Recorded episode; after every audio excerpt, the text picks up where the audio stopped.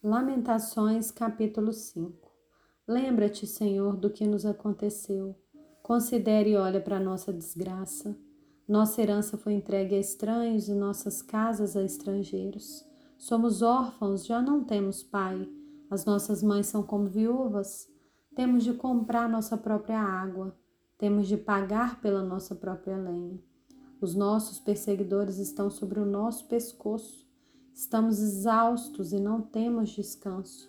Submetemo-nos aos egípcios e aos assírios para nos fartarem de pão. Nossos pais pecaram e já não existem. Nós é que recebemos o castigo pelas suas iniquidades. Escravos dominam sobre nós. Não há ninguém que nos livre das suas mãos. Arriscamos a vida para conseguir o nosso pão por causa da ameaça que vem do deserto. A nossa pele queima como um forno por causa do ardor da fome.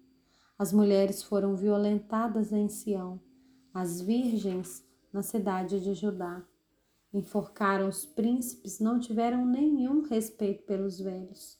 Os jovens são obrigados a virar os moinhos, os meninos tropeçam debaixo das cargas de lenha. Os anciãos já não se reúnem junto ao portão da cidade os jovens já não cantam mais. Cessou a alegria do nosso coração. A nossa dança se transformou em lamentações. Caiu a coroa da nossa cabeça. Ai de nós, porque pecamos. Por causa disso, o nosso coração está doente. Por causa dessas coisas, os nossos olhos se escureceram.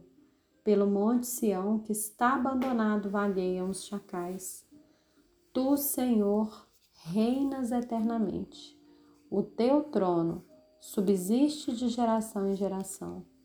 Por que te esquecerias de nós para sempre? Por que nos desampararias por tanto tempo? Converte-nos a ti, Senhor, e seremos convertidos. Renova os nossos dias como antigamente. Por que nos rejeitarias de vez?